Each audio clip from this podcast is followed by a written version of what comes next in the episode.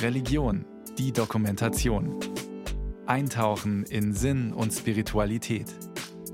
Ein Podcast von Bayern 2. Wer ein mathematisches Buch nicht mit Andacht ergreift und es wie Gottes Buch liest, der versteht es nicht.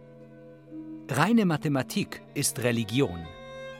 Alle göttliche Gesandten müssen Mathematiker sein. Das Leben der Götter ist Mathematik. Das Leben der Götter ist Mathematik.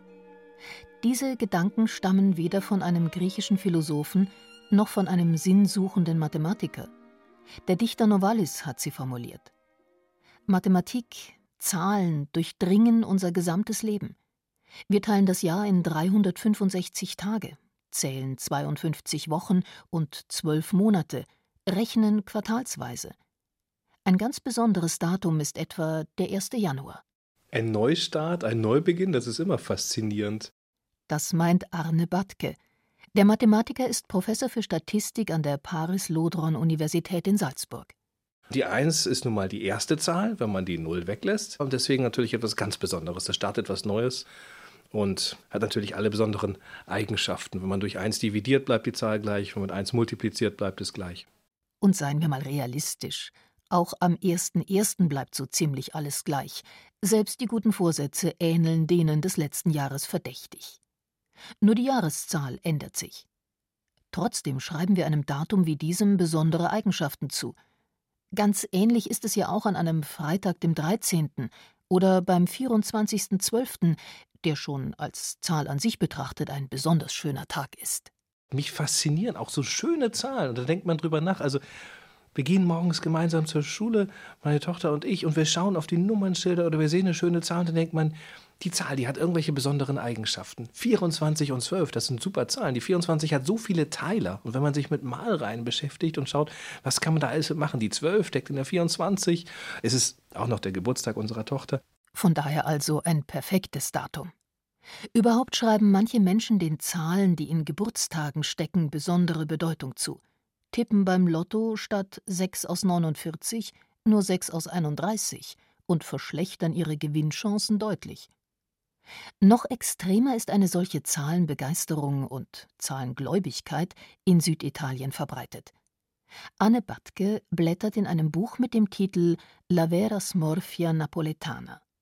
Träume und Zahlen, um in der Lotterie zu gewinnen. Wenn Sie in Neapel sind und Sie wollen in der Lotterie spielen und Sie haben letzte Nacht von Ihrer Mutter geträumt, dann schauen Sie in dieses Buch, schauen bei Madre. Madre hat die Nummer 19.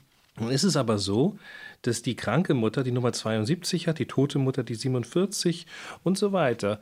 Vielleicht war es aber gar die Tante, die im Traum erschienen ist, mit einer ganz anderen Zahl. Oder war es die Geliebte? Lotteriespielen ist nicht einfach, wenn man die Zahlen vorhersagen möchte. Die Smorfia Napolitana passt immer im Nachhinein, weil man immer eine Erklärung findet, warum man richtig oder falsch gespielt hat. Aber das nur als Beispiel dafür, dass Zahlen für viele Personen tatsächlich so eine ganz außergewöhnliche Rolle noch spielen heutzutage. Zahlen und Zählen begleiten uns Menschen schon seit jeher.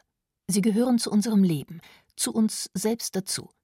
Sie sind das Maß für Raum und Zeit, Ausdruck einer geordneten Welt. Vielleicht erklärt sich daraus auch die Faszination, die sie auf uns ausüben. Zunächst war die Zahl ja vermutlich in der Geschichte der Menschheit etwas, was man einfach in der Praxis benutzt hat. Eins, zwei, drei, vier und dann war viele. Und wenn der Hirte die Schafe auf die Weide bringt und er bringt sie zurück, woher wissen wir, dass eine große Anzahl von Schafen dieselbe ist wie vorher? Man hat sich früher beholfen, vor tausenden von Jahren, und hat dann jedes Schaf abgebildet mit einer kleinen Tonkugel. Irgendwann ist man dazu übergegangen, statt der Tonkugel etwas einzuritzen und zu sagen, okay, so viele sind in die Richtung gegangen, so viele sollten zurückkommen. Da war die Zahl benutzt zum Zählen. Wir haben auch Tafeln aus der Zeit von Sumer und Ur, das heißt die altorientalische Inschriften und die Tafel, die wir da haben, die haben schon Zahlen benutzt, ja, denn in alle Gesetztexte, denkt man an Codex Hammurabi oder Codex Eshnunna vom alten Orient, da gab es schon die Benutzung von Zahlen. Man musste doch ganz klar aussagen können, wie viele Leute haben gearbeitet, wie lange haben die gearbeitet und wie können die bezahlt werden. Christine de Troyer ist Professorin für Altes Testament an der Universität Salzburg.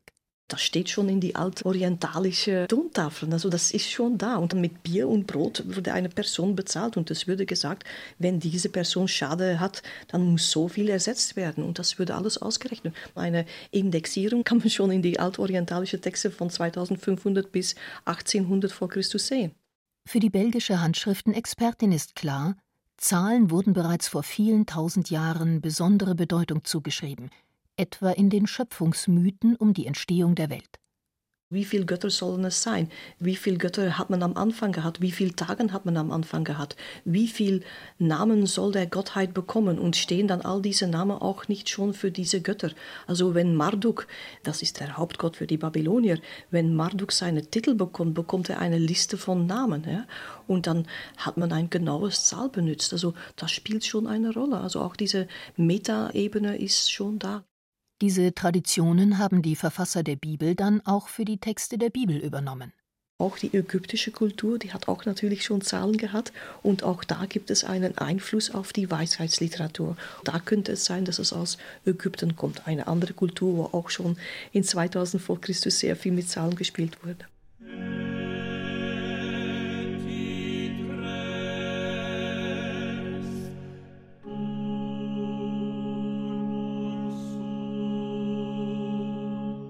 Am dritten Tag kommt Jona aus dem Wal heraus. Der dritte Tag ist immer sehr wichtig. Und auch in die erste Erzählung passiert alles am dritten Mal. Also sie geht ersten Mal zum König, zweiten Mal zum König und am dritten Mal kann sie endlich mal sagen, was sie will. Eine der wichtigsten biblischen Zahlen ist die Sieben. Besonders im 6. Jahrhundert vor Christus werden die Texte des Alten Testaments so bearbeitet, dass die Sieben immer wieder auftaucht. Das ist diese priesterliche Tradition, die in Babylon entstanden ist während die Exilszeit, das heißt zwischen 587 und 545 da war die Elite vom Judentum, die sind da hingegangen, die haben die andere Tradition auch kennengelernt. Und genau da im alten Orient gab es eine große Tradition von Zahlen und mathematische Erklärungen. Und die haben das dann benutzt, die haben dieses System verbessert, um zu zeigen, dass der Gott der Juden der beste Gott war. Besonders beim Schöpfungsbericht wird das Spiel mit den Zahlen deutlich. Dort entsteht die erste Schöpfungserzählung, das natürlich erklärt, dass in sieben Tagen, in diese totale gute Zahl, da würde in sieben Tagen den ganzen Kosmos erschaffen. Also das ist etwas, was typisch ist. Man kann alles erklären in sieben Tagen. Man hat acht Schöpfungswerke, die in sechs Tagen dargelegt werden und am siebten Tag Vollkommenheit, Ruhe, Schabbat. Der sogenannte priesterliche Redaktor spielt auch in vielen anderen Texten mit der Sieben und ihren Varianten. 49, das ist auch eine wichtige Zahl, denn das ist 7 mal 7. Oder Exilszeit dauert 70 Jahre. Das ist natürlich nicht historisch so, aber man hat das benutzt, denn das ist eine wichtige Zahl wiederum für eine sehr lange Zeit anzugeben. Und 40 Jahre rundlaufen in die Wüste ist natürlich auch ziemlich lange, ja. Auch wenn das nicht wirklich historisch zu verstehen ist, aber all diese Zahlen weisen darauf hin, dass man irgendwo eine lange Zeit oder eine Vollkommenheit erreicht hat. Und 40 ist noch nicht die Vollkommenheit, 70 wäre die Vollkommenheit gewesen. Also man hat noch nicht lang genug in die Wüste gewandert. In der Zeit, als die Verfasser der Bibel im Exil die Zahlenmystik der Babylonier kennenlernten und sie in die Texte einarbeiteten, entstand auch in Süditalien eine Philosophenschule, die voll Staunen Zahlenverhältnisse in der Welt entdeckte, erzählt Arne Badke. Die Schule des Pythagoras. Den Pythagoreern wird viel zugeschrieben, ihnen ist auch viel zu verdanken. Was der Person Pythagoras selbst an wissenschaftlicher Erkenntnis zu verdanken ist, das wissen wir nicht so genau. Es gab da einen gewissen Kult um ihn. Wir gehen davon aus, dass der Satz des Pythagoras schon vorher bekannt war.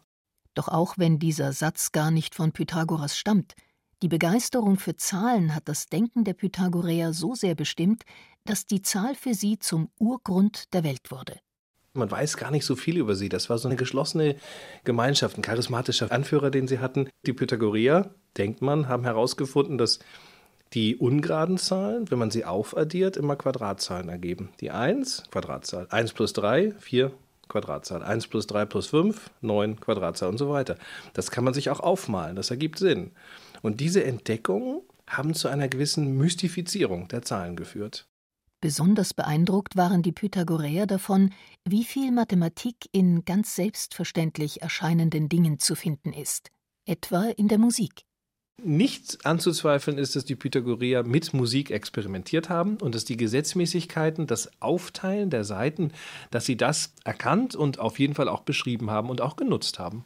Und natürlich gesagt haben, der Himmel, die himmlische Melodie, die Sphärenklänge, alles geht nach dieser Musik und die Musik ist wiederum Zahl, also ist alles Zahl. Pythagoras soll mit einer einzelnen gespannten Seite, einem sogenannten Monochord, die Verhältnisse von Intervallen berechnet haben. Er stellte fest, wenn man eine Seite im Verhältnis 1 zu 1, also genau in der Mitte teilt, dann klingen beide Hälften gleich nämlich genau eine Oktave höher als die ganze Seite. Drittelt man die Seite im Verhältnis 1 zu 2, so klingt die Quint. Bis heute beruht unser Tonsystem, unsere gesamte abendländische Musiktradition auf diesen Berechnungen, die Pythagoras angestellt haben soll. Seine Ideen und Entdeckungen sind allgegenwärtig. Durch die Jahrtausende hindurch scheinen sie immer wieder auf, auch bei Novalis. Echte Mathematik ist das eigentliche Element des Magiers. In der Musik erscheint sie förmlich als Offenbarung, als schaffender Idealism. Aller Genuss ist musikalisch, mithin mathematisch. Das höchste Leben ist Mathematik. Für die Griechen war aufgrund ihrer Experimente und Berechnungen klar, wenn schon die Musik auf einfache Zahlenverhältnisse zurückzuführen ist, ist diese Erkenntnis auch auf größere Dimensionen übertragbar. Ein Gegenstand, der an einer Schnur im Kreis geschwungen wird, erzeugt einen Klang, der auch mit solchen Zahlen darstellbar ist. Und ein Planet ist ja nichts anderes als ein großer Gegenstand, der sich mit hoher Geschwindigkeit auf einer Kreisbahn bewegt. Auch er muss also klingen. Somit besteht das ganze Universum aus einem harmonischen Gesamtklang, einer mathematisch berechenbaren Sphärenharmonie. Dahinter steckt ja auch etwas, wie man sich die Welt vorstellt, wie die Dinge alle zusammenhalten, wie die Astronomie funktioniert. Also das, was wir in der Musik und in der Mathematik sehen, vermuten wir dann auch in den Sternen und vermuten wir in göttlichen Gesetzmäßigkeiten. Die Musiktheoretiker des Mittelalters führten die christliche Theologie und die griechische Philosophie zusammen und waren der Überzeugung, dass Musik ein klingendes Abbild der harmonischen und geordneten Schöpfung Gottes sei. Musik als klingender, harmonischer und berechenbarer Gottesbeweis. Damit wurde sogar die Musik als Nebenfach der Mathematik gerechnet und der Dreiertakt galt lange Zeit als das perfekte Zeitmaß für Musik, in dem vor allem viele geistliche Stücke komponiert wurden.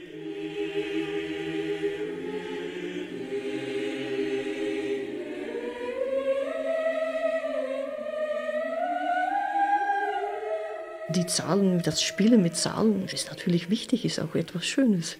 Ja, dann sieht man auch eine andere Welt und man sieht dann eine andere Realität, wenn man die Zahlen benutzt. Die Bibeltexte bieten hierfür noch eine weitere Besonderheit. Im Hebräischen stehen die Buchstaben auch für Zahlen. So bedeutet Aleph auch 1, Bet 2, Gimel 3 und so weiter.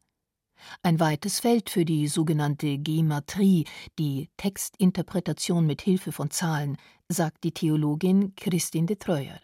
Die Namen stehen dann für Zahlen und dann kann man sagen, diese Zahl würde schon vorgesehen oder diese Geschehnis war schon da. Also man erklärt die ganze Geschichte mit Hilfe von Zahlen, die verbunden sind an Buchstaben, insbesondere von Namen. Die Buchstaben des Namens David ergeben zum Beispiel in der Summe die Zahl 14. Der Evangelist Matthäus listet dreimal 14 Generationen im Stammbaum Jesu auf, die zwischen David und Jesus liegen. Dreimal 14. Die Vollkommenheit des Namens David in Jesus. Manche Ergebnisse der Gematrie spielen bis heute eine Rolle im jüdischen Alltagsleben. Zum Beispiel, wenn man ein Kind ein Geburtstag Geld gibt, ja, dann gibt man immer 18 Dollar oder 18 Euro, denn das steht für das Leben. Das ist nur die Werte der Buchstaben. Die Zahl 15 wird nicht mit dem Buchstaben J 10 und He 5 geschrieben, sondern mit Tet 9 und Wav 6. Denn J und He sind auch die ersten beiden Buchstaben des Gottesnamens, der nicht ausgesprochen werden darf. Und so umgeht man die Nähe zum Tetragramm Jahwe, indem man bei der 15 statt 5 und 10 einfach 9 und 6 als Zahlenwert nützt. Durch eine solche Herangehensweise an die biblischen Texte ergeben sich immer weitere Deutungsmöglichkeiten, die manchmal auch absurde Formen annehmen können. Für Christine de Treuer sind die Erkenntnisse aus der Gematrie dennoch bereichernd. Ich glaube, man kann jede Methode benutzen, für die Bibel zu lesen. Das Wichtige an Forschung ist, dass wir dann die Methode erklären, damit unsere Kollegen kontrollieren können, ob wir einen richtigen Schluss gefasst haben. Also wir benutzen verschiedene Methoden, damit wir verschiedene Aspekte sehen. Und dann irgendwo, wenn wir sechs, sieben verschiedene Methoden benutzt haben, sehen wir vielleicht ein größeres Bild. Also jede Methode bringt etwas Neues in die Forschung.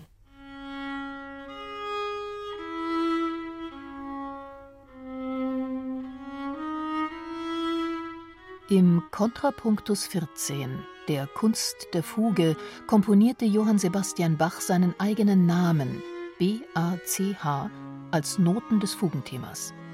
Ohne Einhaltung der mathematischen Regeln und Strukturen beim Aufbau solch einer Fuge, ohne Symmetrien, Spiegelungen und Proportionen, würde so ein Stück gar nicht funktionieren. Dabei hält sich Bach so genau an mathematische Grundregeln, dass es auch einem entsprechend programmierten Computer gelingt, ein Musikstück im Stile Bachs zu errechnen. Hier wird Mathematik gewissermaßen zum Klingen gebracht. Musik als Transzendierung der Mathematik. Zahlen und tiefere Bedeutungen lassen sich nicht nur in biblischen Texten und anderer Literatur finden. Besonders intensiv wurde und wird auch die Musik auf solche Zahlensymbolik untersucht. Ist es Zufall, dass bei Bach die Zahl 14 in vielen Werken auftaucht? 14 Töne, 14 Takte und sogar 14 Westenknöpfe auf seinem berühmtesten Porträt? In der Kunst der Fuge ist ausgerechnet der Kontrapunktus 14 das unvollendete Stück, über dessen Komposition Bach gestorben ist. Der Name Bach ergibt nach dem Zahlenalphabet die Summe 14. Die Liste ließe sich noch weiterführen. Zufall oder Mathematikbegeisterung?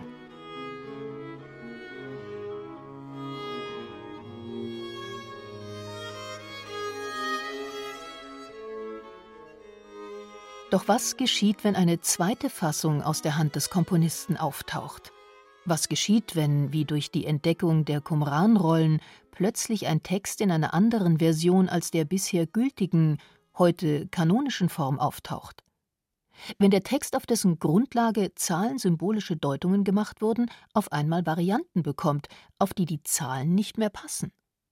Die Leute, die natürlich nur zählen, die haben dann ein Problem, die müssen jetzt eine neue Theorie entwickeln. Aber jede Theorie hat etwas Gutes und dann sieht man vielleicht etwas anderes. Also wenn Leute gerne zählen, lass die mal zählen, dann finden die etwas Schönes. Aber wenn dann ein anderes Manuskript rauskommt und in diesem anderen Manuskript gibt es eine andere Reihenfolge, ja, dann muss man etwas Neues finden. Das ist auch schön. Mathematik im Fluss der Zeit. Auch in unserem Alltag sind viele der biblischen Zahlen immer noch gegenwärtig, etwa in der Sieben-Tage-Woche, im Märchen mit den sieben Zwergen, vielleicht auch beim Lotto, wenn wir unsere Glückszahlen aus sieben mal sieben Möglichkeiten erraten möchten. Gibt es eine schöne Mathematik? Mystische Mathematik? Musikalische Mathematik? Wahrhafte reine Mathematik? Sie ist Kunst, weil sie genialisches Verfahren in Regeln gebracht hat, weil sie lehrt, Genie zu sein, weil sie die Natur durch Vernunft ersetzt. Die Beweise von Gott gelten vielleicht in Masse etwas als Methode. Gott ist hier etwas wie unendlich in der Mathematik oder Null. Gott ist bald einmal unendlich, bald eins geteilt durch unendlich, bald Null.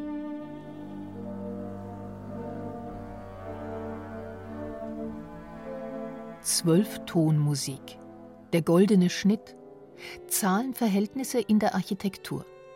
Überall in unserem Leben lassen sich Zahlen und Zahlenverhältnisse entdecken.